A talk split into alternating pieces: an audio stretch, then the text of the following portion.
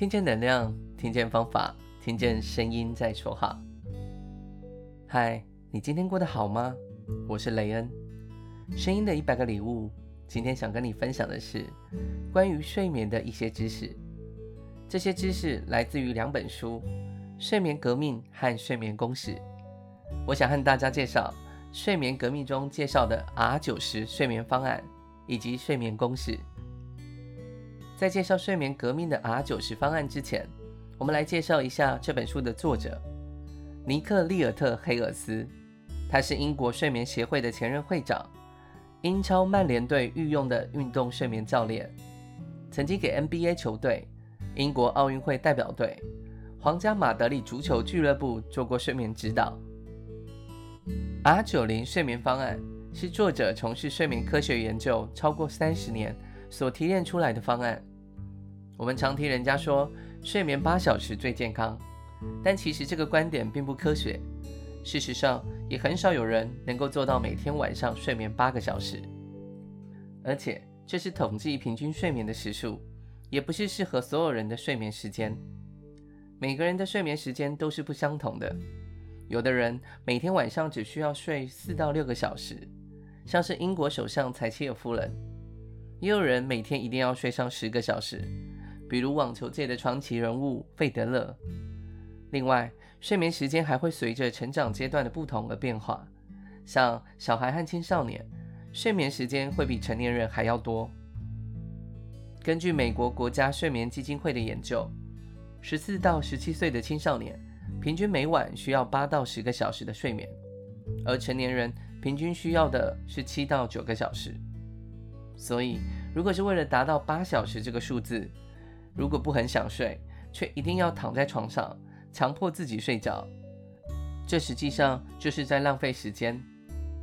R 九十睡眠理论是以九十分钟为一个周期来计算睡眠，而不是用我们平常使用的小时为单位周期来计算。一般来说，成人每天需要四到五个睡眠周期，以九十分钟来换算，大概会是六到七点五个小时。那我们要怎么样来使用分配它呢？我们可以先确定自己会在几点醒来，把这个时间点作为我们日常的起床时间，然后按照九十分钟一个周期推算出你的睡觉时间。举例来说，如果我们要睡五个睡眠周期，也就是七点五个小时，起床时间是早上六点半的话，那么我们应该在晚上十一点就准备睡觉。那如果有时候和朋友聚餐结束后回到家都已经十点多了，那怎么用 R 九十睡眠方案来安排时间呢？作者建议，原本应该十一点睡觉的部分，可以延后到下一个周期，也就是十二点半再睡觉。这样起码可以完成四个睡眠周期。一开始使用 R 九十睡眠方案，可能需要一段时间来适应。作者建议可以先从每晚五个睡眠周期开始，连续七天按照 R 九十的方法来安排睡眠，看看七天之后会有什么样的感觉。如果觉得五个睡眠周期太多了，就减少到四个周期。当然，如果觉得不够，那就增加到六个周期。通过这样的尝试，就可以知道自己适合睡多长时间。到那个时候，我们会因为我们能够掌控自己的睡眠而变得更有自信。那有些人只要睡四到六个小时就可以了，也就是三到四个 R 九十睡眠周期左右，怎么可能够呢？这是因为我们在准备上床睡觉的那段时间和刚醒来的一段时间。也算是睡眠的一部分，是修复过程的一环。作者提到一个观念，其实睡觉前后的准备和行动是和睡着的时间一样重要的，甚至有时候比睡着更加重要，因为这是我们自己可以掌控的时间。做好准备再入睡，会直接影响到这一晚睡眠的质量。同样的，第二天醒来后的行为会影响一整天的状态。理想的情况是，我们需要九十分钟的睡前适应时间和同样时长的睡醒后适应期。睡前时间其实是为了更好的进入睡眠。如果我们很晚才吃饭，就不能马上上床睡觉，肯定要先让食物消化得差不多才行。因为根据昼夜节律，我们的大脑本来会从晚上九点或十点左右开始抑制肠道活动，不利于消化食物。到了晚上还吃得很饱，就容易打乱了身体的节奏，形成了负担。又比如，我们和同事聊到了工作上的一些棘手问题，大脑的高负荷运转也是会影响睡眠的。所以说，睡觉前做一些有助于入睡的事情，其实是很有必要的。像是可以整理收拾一下东西，准备好明天上班或者外出的衣服，也可以做做家务，洗个碗、洗个衣服之类的。或是可以拿出纸和笔，列一份清单，把自己在想的事情都写下来。什么想法啊、担心和关心的事情啊，都写下来。在写的过程中是非常放松和随意的。完成之后，就把这个清单放到出门的钥匙旁边，等明天再处理这些事情。这样做也是给自己一个暗示：当我们躺在床上的时候，可以很清楚的知道自己已经把所有问题都处理好了，可以没有任何负担的睡觉了。下面我们来聊聊睡醒后应该做些什么事。睡醒后出门前最好留出九十分钟的时间做准备。可能你会说，早上预留出九十分钟太奢侈了吧？其实你完全可以把上班的通勤时间也算上去。那究竟可以做些什么事情呢？不妨先问问我们自己，我们起床后的第一件事会做什么呢？大多数人都是拿起手机吧。尼克第一个指出来的问题就是，睡醒后的第一件事不要看手机，因为这个时候人的状态并不是很好，皮质醇的水平是最高的。所谓的皮质醇，就是我们碰到压力之后身体分泌的一种激素。如果一早就看各种讯息，会使得皮质醇一直保持在一个高水平状态，这不就把生理节律打乱了吗？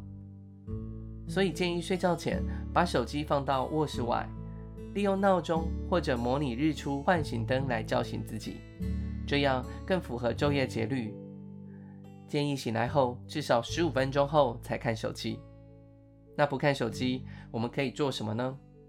我们可以选择做点运动，散步、瑜伽，或者骑个自行车。我们也可以选择在这段时间锻炼一下自己的大脑，听一些 podcast。例如，声音的一百个礼物，我们可以选择我们喜欢的内容来听。作者还介绍了一个偷懒假的方式，特别适合周末休息在家的时候用。一般我们放假的时候，总喜欢睡觉睡到自然醒，那感觉 R90 的方案是不是就会被打断了？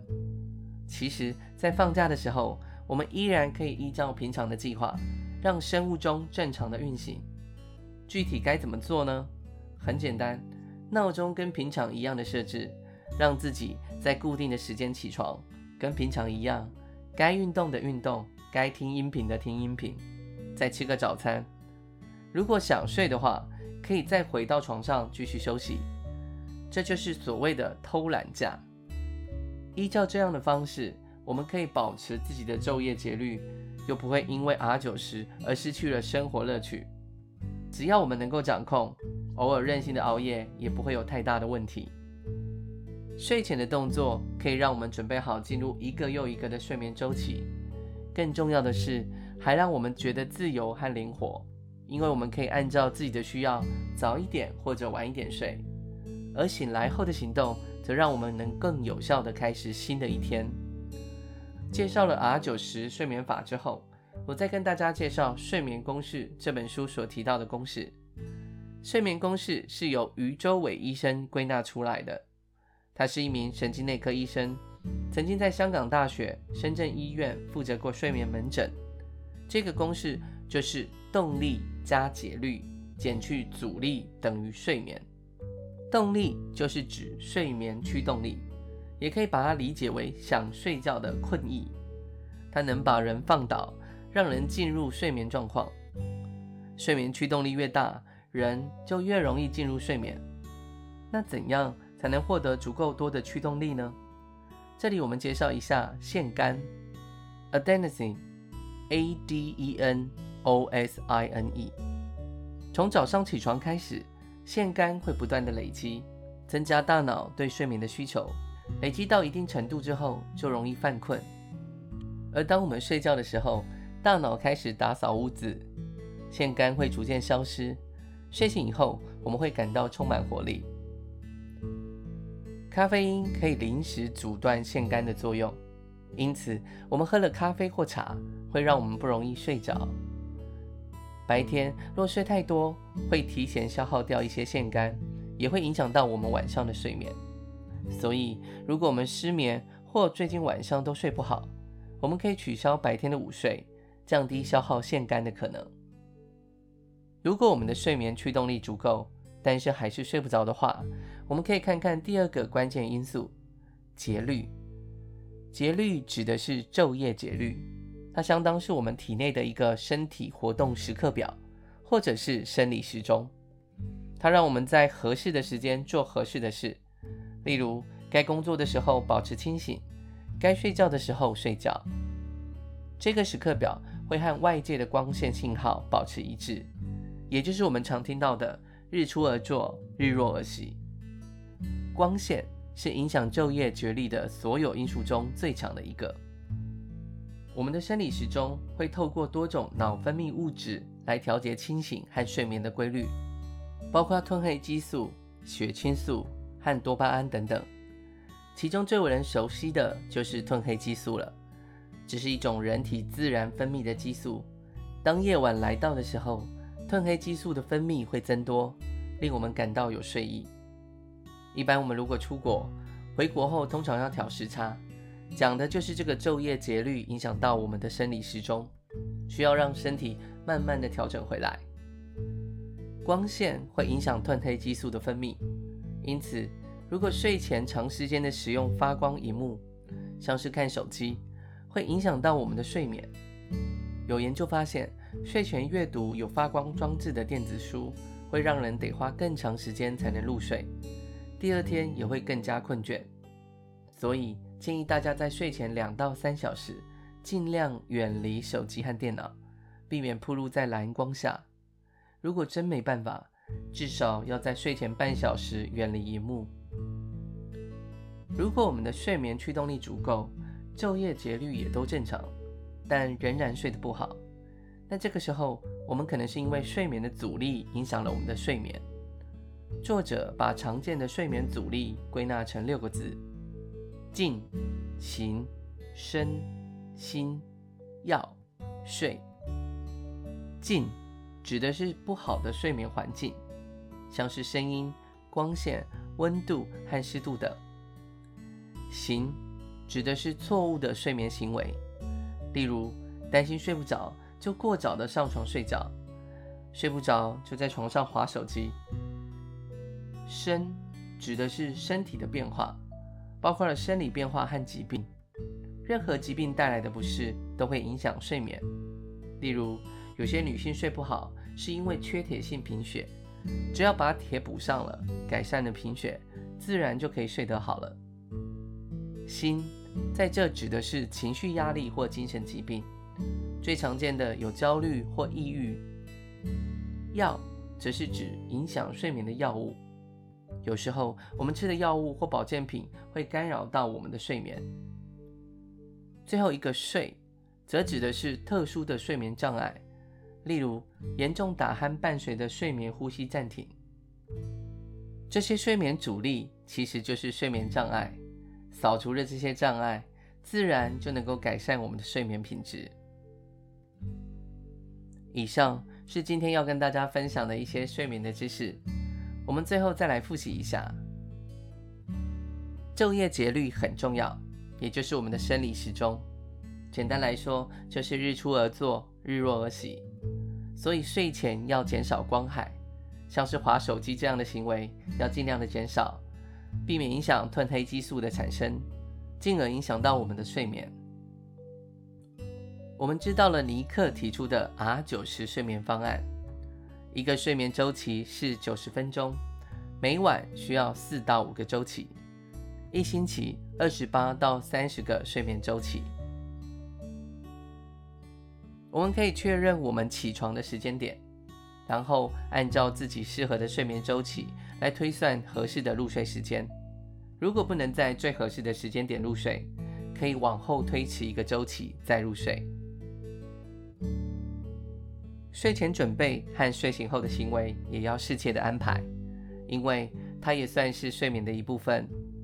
像是睡前可以轻松的收拾一下东西，或写下内心的一些事项。把事情先放下，等睡醒后再说。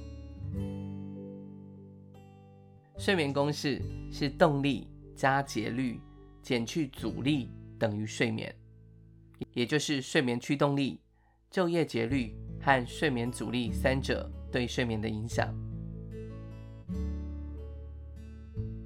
睡眠驱动力的部分，我们谈到了腺苷。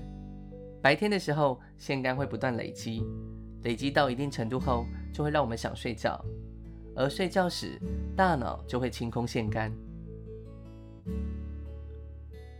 睡眠阻力，也就是睡眠障碍，作者归纳了六种，包括睡眠环境、错误的睡眠行为、身体的生理或疾病、心理状况如忧虑或精神疾病、影响睡眠的药物或营养品、睡眠障碍等。睡眠革命中说，睡眠关乎每个人的生老病死，把握好睡眠，就可以把握好自己的生活。睡眠占了一个人一生三分之一的时间，通过清醒的时间去掌控它，那一天二十四小时都是有价值的。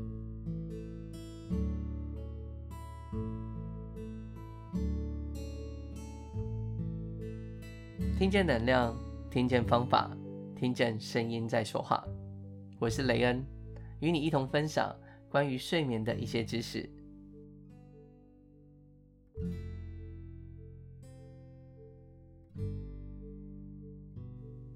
我们是一群热爱分享声音能量的声音艺术家，每周三及周日用一些些时间送上不同的声音礼物，传递知识和力量。如果你喜欢我们分享的内容，欢迎你订阅我们的 Podcast，给我们五星评分及赞助我们，也邀请您留言分享你的收获与感动，这将是给我们持续制造礼物的动力。谢谢你的聆听，我们下次空中再见。